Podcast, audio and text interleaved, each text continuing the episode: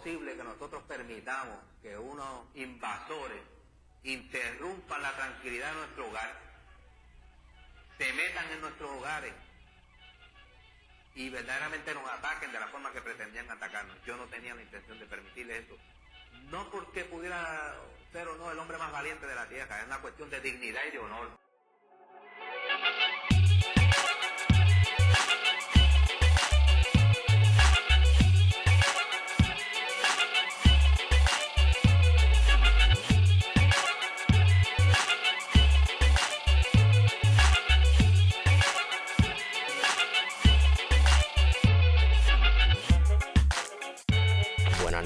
Bienvenidos a Plan de Contingencia. Este, este es un episodio un poquito informal en el cual vamos a estar haciendo una reseña de el documental Filiberto que venimos a ver aquí al Centro Cultural de Cagua. Guario, este, ¿qué tal? Bueno, estamos bien, estamos saliendo de ver el documental. Eh, yo creo que fue un tremendo trabajo que revive un poco la, la dura historia de vida de Feliberto Ojeda Río, de su lucha personal y de su lucha política por la liberación de Puerto Rico. Y que es un documental que le hace justicia, que lo podemos discutir un poco más a profundidad. Sí, sí, bien brutal. Entonces cuento con la participación especial de de los miembros de producción de este podcast, Lucila Irizarry Cruz, que nos acompañó a ver el documental. Buenas noches. Buenas noches. Este, mano, dijiste esta cuestión de la lucha y de los sacrificios que él hizo, ¿verdad? Hiciste alusión a eso. Algo que yo le quería preguntar a Freddy, que es el director del documental, no menciones. Algo que le quería preguntar a Freddy la vez que hicimos el documental, dándole promo al, al, al documental, que hicimos el episodio dándole promo al documental, Dios mío, estoy trabado, estoy trabado. Este, yo le iba a preguntar cómo tú haces un documental de un unicornio. Sí, porque es alguien que tú no ves porque ha vivido la mayor parte, date cuenta que el tipo ha vivido la mayor parte de su vida en el clandestinaje. Clandestinaje, sí. ¿Cómo tú haces la historia de una persona que, que se supone que no deja rastros de, de su vida, no? Exacto. Entonces, mano, lo logró. Yo Sí. digo que lo logró. Y la, la, la temática central del documental, yo creo que es el sacrificio. Porque qué tipo de vida, qué tipo de cotidianidad tú puedes vivir este, librando una lucha, una vida completa en contra de una gente que te está buscando y está haciendo todo lo posible por pillarte y por matarte, vamos, por matarte. Claro, entonces lo interesante del documental es que empieza con el final, con su muerte, con Sí. su asesinato por parte de las autoridades federales. Y la historia del documental es narrada por él mismo, por Filiberto Ojeda Río, a Eso- través de diferentes grabaciones, entrevistas y demás. Y se complementa, ¿verdad?, con la entrevista de ex compañeros del, de- de- del partido, ¿no?, de los macheteros y de los abogados, ¿no?, que corrieron el caso, su defensa. Eh, y de las imágenes, ¿no?, de los, de los procesos que. de los distintos procesos que hubo este, tanto en Puerto Rico como en Estados Unidos, eh, que, que buscaban enjuiciar a, a Filiberto Ojeda Río. Me parece bien interesante el asunto de cuando le hacen el juicio en Puerto Rico, que un jurado puertorriqueño lo encontró, eh, lo absolvió no culpable de todos los casos en que, que le- el gobierno federal intentaba eh, acusarlo ¿no? para condenarlo a prisión y que esa fue una de las grandes derrotas ¿no? de, de las autoridades federales este, en Puerto Rico contra Filiberto Ojeda Río. Mira, este. Me llamó mucho la atención Ah. el, el agente federal frustrado por que sabía que Filiberto podía estar tramando algo para el 23 de septiembre. Oye, que mucho boricua federal hay que se Que no hablar habla en, Oye, en español. No habla en español, cabrón. No habla quiso español. hablar en español, Tipo, el y- tipo hablaba español y no, era en inglés. Al principio, al principio yo no lo noté, o sea, sabía que había algo raro en él, pero yo decía, ¿qué es lo que hay raro aquí? Que boricua. Y cuando uh, sigue hablando, entonces enseguida que salió, cuando siguió hablando yo dije, pero si este tipo es puertorriqueño, Y no es Entonces no está hablando en español. No hablando el inglés, de español, No, de no. York. No, no, no, no, no. Estamos hablando de un tipo aquí de Puerto Rico que se niega a hablar en español. que se nie- Entonces te das cuenta de la obsesión que tienen los federales con él, con Ellos lo tomaron personal. Sí, fue un ataque personal. Entonces, ahí tú puedes entender por qué no hay casualidad en que es el 23 de septiembre del 2005, o sea, un 23 de septiembre, el día en que lo linchan, Que lo asesinan, sí. ¿sabes? Sí, no es casualidad. El 23 de septiembre del 90, él se quitó el grillete.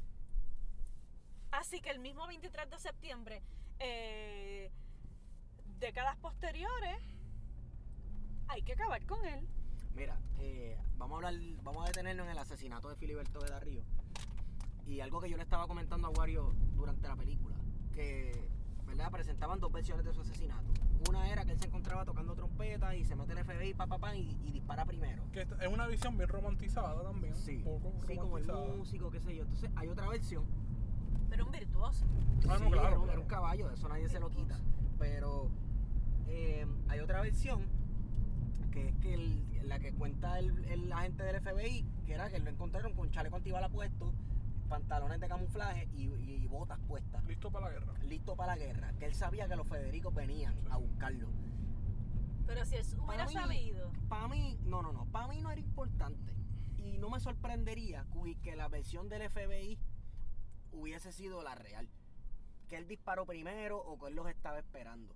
Porque estamos hablando de un tipo que en varios medios de comunicación y su filosofía era, ¿sabes? Él le tenía una guerra de, abierta, declarada al ejército de los Estados Unidos, pone bombas en bases militares, etcétera. Sí es cierto que tienes que usar el método de la guerrilla porque no tiene los mismos números, ni la misma tecnología, ni cuesta con la misma logística.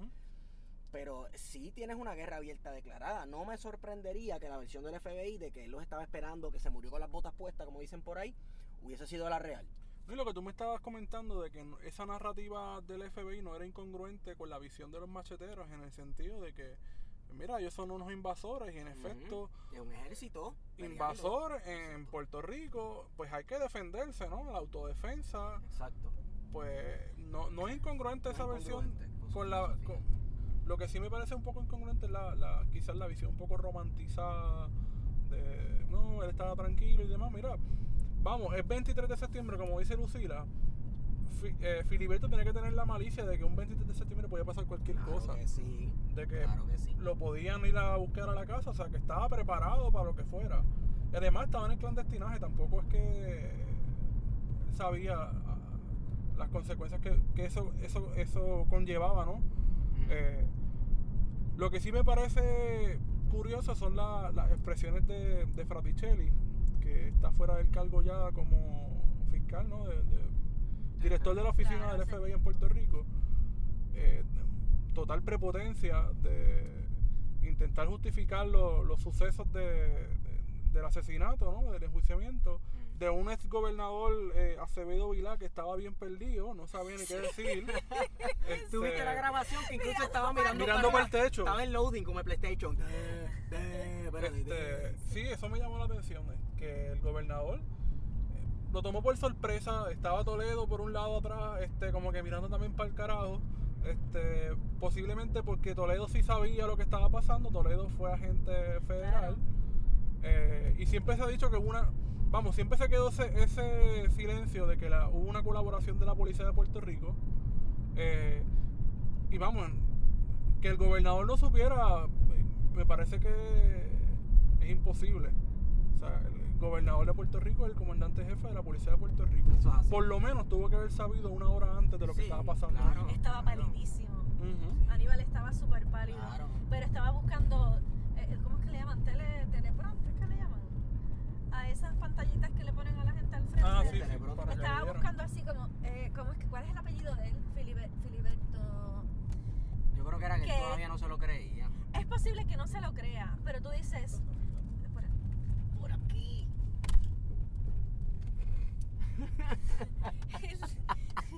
Perdón. Entonces, este, bueno, otra cosa. No, mira por aquí. no. Le comentaba a Warionex que si al FBI se le pierde Ajá. un viejito, 13 años, que se le pierdan 12 vagones. Está cabrón, no está cabrón. Eso es una burla, o sea. Es una burla, es una burla.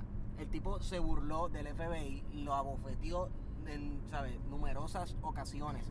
Y creo que escoger el 23 de septiembre era una forma del FBI también burlarse. O, Claro. o un tipo de venganza de todas esas burlas que le hizo el ejército popular boricua.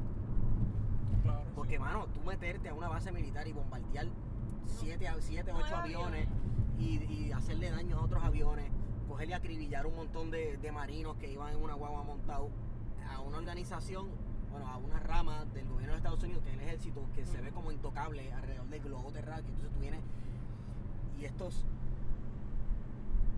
indios, por Sí, sí, una eh, palabra, estos ¿sabes? nativos. estos, estos natives, estos colonials vienen a ponernos bombas a nosotros. ¿Sabes? Eh, Fue un bofetón. Y yo creo que ellos quisieron devolverle el bofetón de manera más grande todavía, matándolo un 23 de septiembre. Sí.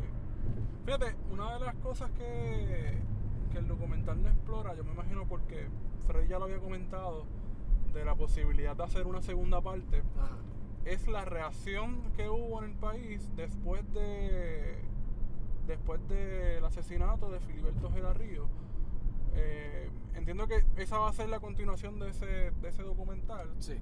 Que hubiese sido bueno tener un preámbulo ¿no? de lo que iba, de lo que iba, de lo que pasó, ¿no? Eh, ese, esos días después del asesinato en 2015. Sí, sí, sí, sí. Este, Oka, el documental comienza por donde debe acabar. Comienza con la muerte de Filiberto Ojeda. Pero de ahí corta, entonces, a presentarte, ¿verdad? Dar un pequeño contexto de la situación colonial de Puerto Rico, como hacen los documentales de Puerto Rico.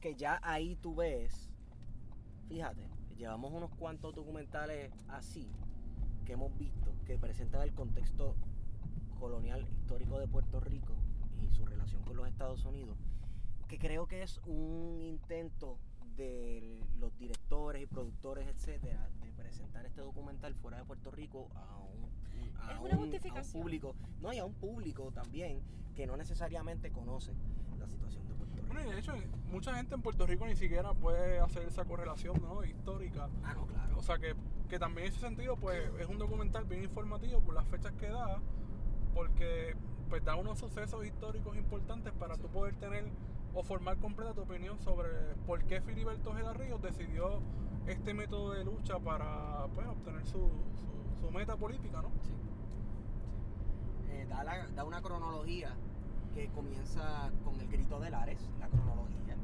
invasión, eh, luego El nacionalismo, el nacionalismo, entonces la nueva lucha, que es este, creo que final de los 50 en adelante. Que ahí es A donde se partir va- del 59. ajá, Exacto. ahí es donde se va a insertar entonces la figura de, de de Filiberto. Y un montón de otra gente que De otras Wario, eso es esto- eso es lo que pasa con este periodo de la historia de Puerto Rico que no mucha gente conoce una, una década bien bien turbulenta en la historia de Puerto Rico por, por la represión política y mucha muchos grupos políticos dejándose sentir este, bombardeando lugares y siempre no eran actos de terrorismo en el sentido de que no nos vamos a montar en un avión a explotar las torres gemelas. Sí. Sus actos eran simbólicos. Sí, sí, eran contra la- los instrumentos, contra eh, eh, lugares que fueran simbólicos importantes del, del poder, del sim- poder. símbolos del poder este, del capital estadounidense o de, de la intervención estadounidense política, etc. Intervención militar. O sea, eran, sí, cosas calculadas. No, es- no- no estamos hablando de gente que actuaba a lo loco. Y me resulta gracioso e irónico que ahorita yo pregunté cómo tú haces un documental de un unicornio, de algo que, que no existe o que está escondido, y qué es lo que se ha utilizado para hacer todos estos documentales, todos estos recuentos. Los mismos aparatos que los perseguían, todo el material que produjo todo ese aparato represor en contra de los grupos que buscaban la independencia para Puerto Rico, todo eso fue lo que ahora es lo que ahora se utiliza para crear una crónica. Ujú. Mira las entrevistas de los agentes. Exacto. Para crear una crónica de la lucha por la libertad de Puerto Rico. Y lo, y lo más gracioso no es que solamente el FBI tenía las grabaciones de, pues, de audio y demás. Sino que el propio Ejército Popular Boricua tenía un pietaje. Cuando hacían un ataque, Sí, sí, hacían un pietaje como que, cabrones, fuimos nosotros los que hicimos. que me recuerda un poco a lo que hace Easy y lo que hace Al. Qaeda, que hace sus videos proclamando, mira, nosotros estamos haciendo esto por, ahí- por estas razones y por esta y por esta. Que por ejemplo el bombardeo a la base Muñiz, yo desconocía que el motivo principal de, de ese, de ese ataque era solidarizarse con lo que estaba pasando en El Salvador de las luchas contra Eso yo no que sabía. estaba apoyando Reagan en, en El Salvador. Me llamó mucho la atención. Y hablando de la solidaridad, pues otra de las cosas que explora el documental, aparte de El Salvador, es la solidaridad que hubo entre prisioneros políticos, eh, no solamente de Filiberto como pri- eh, preso político y los demás compañeros, sino también con los presos políticos de Irlanda del Norte. Sí.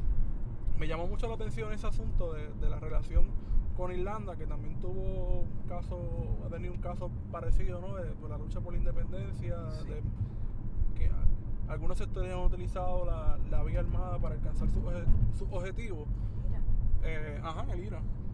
Eh, que es algo que hay que explorar más, ¿no? De, de- de ver la solidaridad en los movimientos eh, y demás, de, y el alcance que tuvieron los macheteros. Porque siempre se piensa, no, que la solidaridad so- solamente vino de Cuba Ujú. Eh, por, por el conflicto de la Guerra Fría.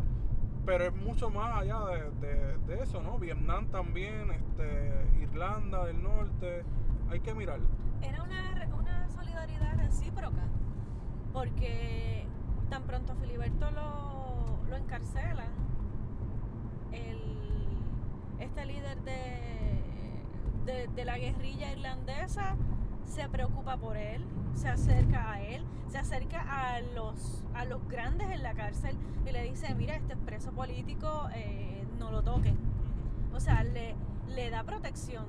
Podemos irnos un poco también hacia atrás y buscar el, las raíces de esa solidaridad que comienzan con Albizu. Con Albizu, sí. Comienzan con Albizu. O sea, ya había un, un historial de solidaridad entre Irlanda del Norte y el pueblo de Puerto Rico. Es que los pueblos colonizados son iguales frente al espejo. Es el mismo caso una y otra vez en distintos sitios. Sí, Sí, lo que cambia es el colonizador. Sí. sí.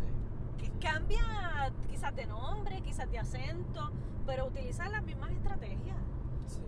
Entiendo que el abogado de, de los prisioneros irlandeses, Harvey, eh, en un momento dado va a asumir el caso a petición de Filiberto para que asumiera el caso de su defensa. Y va a ser este abogado el que dirige el caso en Puerto Rico cuando eh, los federales intentan crear el caso en la Corte Federal en, el viejo San Juan y que lo, absor- el- absorbe, ¿no? El jurado eh, puertorriqueño lo absorbe de todos los casos que le estaban imputando. Eh, así que la solidaridad también se manifestó en lo, en lo legal, porque eh, Harvey comprendió ¿no? que la lucha de, de Irlanda y de Puerto Rico estaban hermanadas y que había que hacer todo lo posible eh, pues, para, para la lucha. Y lo que le tocaba en ese momento a él como abogado era asumir la defensa de, de Filiberto.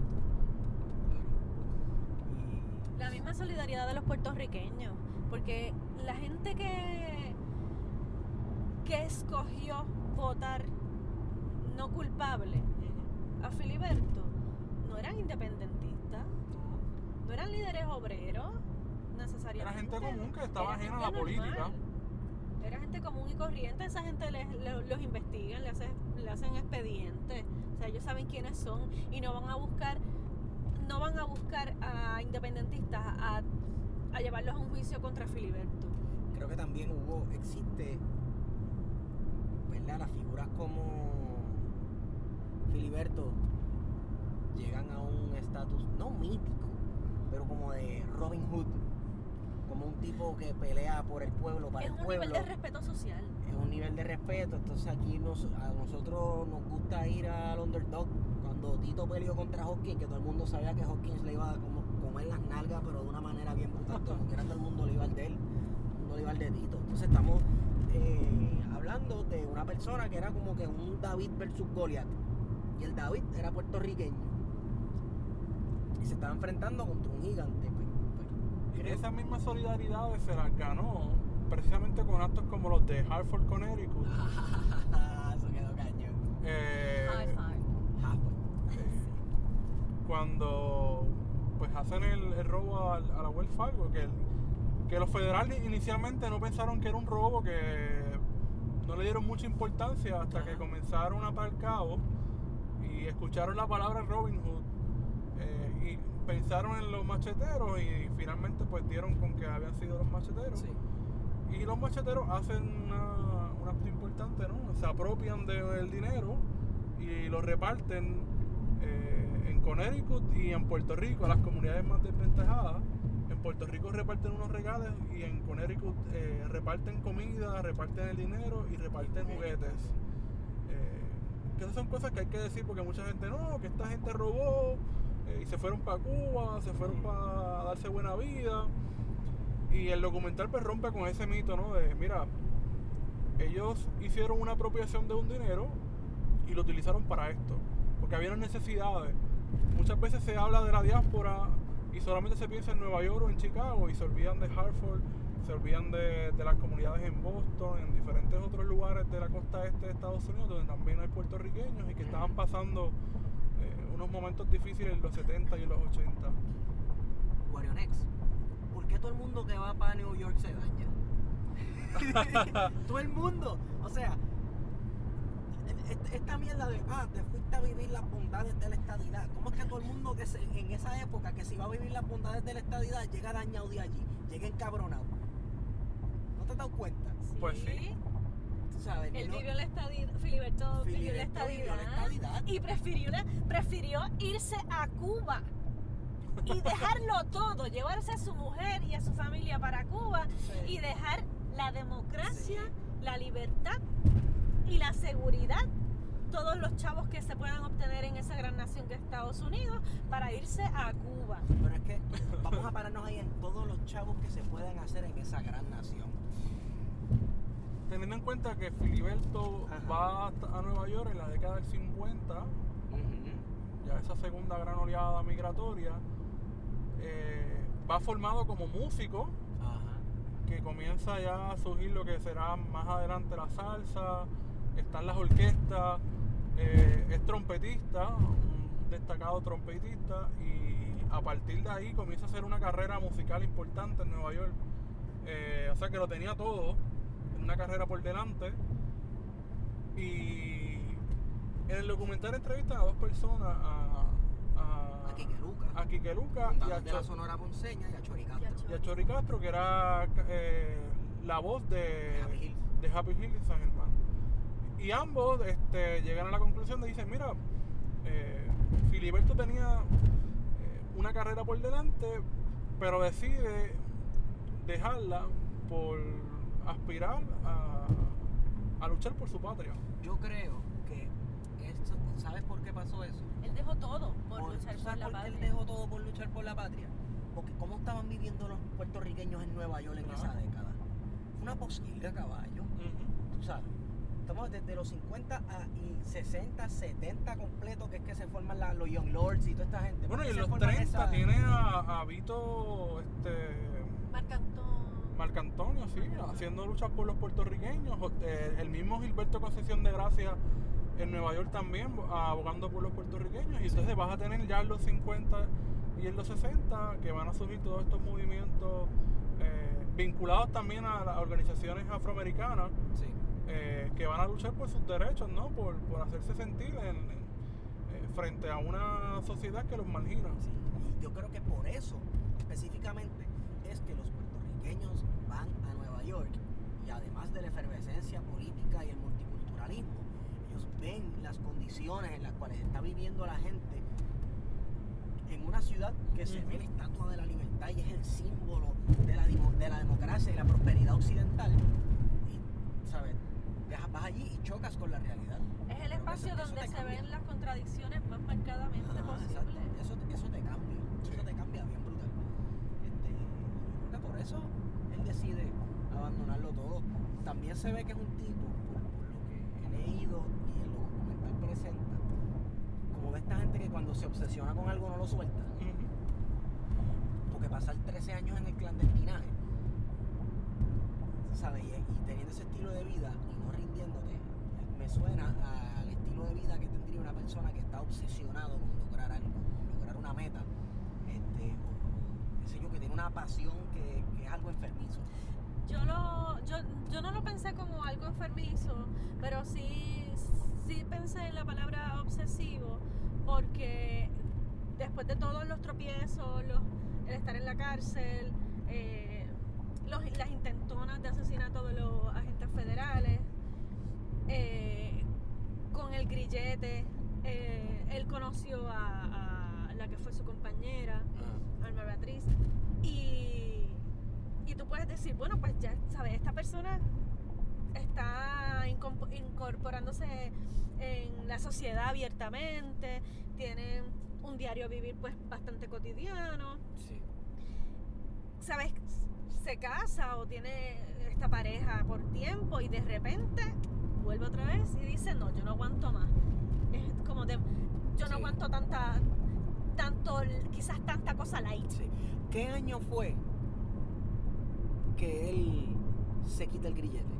Los 90. En el 90. El 90. El Lara Un año 90. después de la caída del bloque soviético, de la caída del muro de Berlín. Cuba está entrando en el periodo especial. Este, y él, él- yo, tú sabes que yo creo que es posible que él haya visto la coyuntura histórica y los cambios que se avecinaban y decidió tomar acción y dijo es ahora o nunca. Sí, de hacer una de hacer un acto de protesta que, hiciera todavía pertinente la lucha Sí, armada, ¿no? exacto. Y decir, mira, a pesar de todos los cambios que están habiendo en el mundo, la lucha por la independencia de Puerto Rico sigue vigente. Exacto. Y la lucha por la vía armada también. Sí, que es algo parecido a lo que hicieron los nacionalistas en los 50, cuando supuestamente ya se había resuelto el problema colonial mundial que había. Los nacionalistas cogieron y se volvieron locos a pegar tiros para decirle al mundo, no, esto no se ha acabado. ¿Sabes? Queda Puerto Rico y nosotros, ¿qué pasó con nosotros? Y obviamente como protesta de la farsa que ellos entendían que era el Estado Libre Asociado de Puerto Rico. Este, pero sí, mano, el, el documental a mí me encantó y comentamos ahorita que tiene un final abrupto Sí. que te deja queriendo más. Y el mismo documental te dice que el FBI tiene más de 1100 este, cintas de audio y video y más de 5000 fotos este, del mismo Filiberto y sobre el Ejército Popular Boricua. Así que creo que debemos agradecer al FBI por darnos por lo menos 4 o 5 documentales por ser el cronista del Ejército Popular Boricua, porque está cabrón. Es tan irónico que los mismos grupos que se dedican a tratar de erradicar, o sea, la- las mismas eh, estructuras que se dedican a erradicar cualquier grupo de resistencia son los que acaban siendo los cronistas, los que mantienen La esa fuente memoria, documental. sí, la fuente Sí, la documental y los que mantienen esa memoria viva. Ellos son el archivo. Está cañón. Claro, ese tipo de archivo o de fuente documental uno lo coge con pinzas también. Claro, Claro, claro. ¿Sabes? pero Todo como está todo, porque uno, ¿sabes? Sabemos, sabemos de los primeros pobladores de América. Sabemos de los primeros pobladores de América por sus ruinas y por lo que sus conquistadores escribieron de ellos. Y, sí. hoy, y hoy día sabemos que todo eso hay que tomarlo con Que pinzas. están bien Sí. viciadas. Sí, súper viciada. Pero como quiera. Este, me gusta, me gusta eso, porque es una bofeta en la cara, porque el 23 de septiembre le dieron doble significado. Ajá. Así que, así como se le perdieron 11 fugo- furgones al FBI, Eran eh, 12, yo se le perdió un viejito por 13 años. Y estuve en Este, clandestinaje un par de años. O sea, Par aparte de esos años, 13 años corridos, antes de eso estuve en el clandestinaje varios años. o sea, Recuerdo que el rapero mexicano estuvo siete años fugitivo de las autoridades. Mexicano, de verdad, el rapero mexicano estuvo siete años fugitivo. Este, incluso eh, la última vez que él estuvo preso, que ya estaba empezando a desarrollar cáncer en la lengua, eh, al- a él le matan la hija. La hija tenía un Sí. novio y, un- y una discusión de, de- se surge una situación de violencia de género que él le acuchillan la hija y se la matan. Y él lo entrevistan desde la cárcel y él mira a la cámara y le dice, "Yo espero que tú estés preparado porque, o sea, le dice algo como que medio, yo me voy a escapar de aquí para matarte y después vuelvo para que me metan preso otra vez. Básicamente le dice. Y me, no sé, mexicano y, y Filiberto Ojeda tienen eso en común. Que Son son, tipos, que son tipos que han estado, sí, son paralelismos. Y también, o sea, yo te apuesto a que Filiberto mientras estuvo fugitivo hacía una que otra apariencia pública. Sí, sí, Sí. se le veía un montón de Sí, sitios. un montón de sitios grabados hablando, un montón de, o sea, identidades. desaparecía, pum, y desaparecía. Mexicano llegó a cantar en conciertos cuando estaba fugitivo. Él cantaba y antes de que lo choquearan que venían los guardias, pum, se iba cogiendo. Sí, mi abuelo, después que murió Filiberto, mi abuelo era, trabajaba en un negocio Ajá, y decía que lo veía mucho en ese negocio en Cabo Rojo porque él vivía en hormiguero. ajá. Y mi abuelo nunca sabía que era Filiberto hasta que se murió cuando vio la foto. Dijo, ah, pues ese viejo yo lo veía todos los tiempos, todos los domingos en, ta- en tal lado. ¡Wow! O sea, que tenía una vida normal. Lo que Sí. pasa es que eh, estaban en clandestinaje de que nadie sabía. Es, esa es la ventaja del guerrillero y del que lucha en el clandestinaje. ¿no? Bueno, en el Al clandestinaje. final del día tú te quitas el uniforme y te vas a, a- a trabajar en el supermercado, a beber tu Y café. que parte de ese de ser clandestinaje ganarte el apoyo del pueblo. Porque no Claro. ese Pero es que pueblo- en el documental lo presenta. El clandestinaje eh, era hacia las agencias represivas, no era hacia No era con Puerto al Rico, no era con- él puertorriqueño no se, común. Él no se escondía de los puertorriqueños, se escondía de- del aparato represivo. Así que sí, está cool. Nada, este, les recomendamos que vayan a ver el documental. Está buenísimo. Yo no me atrevo a darle puntuación.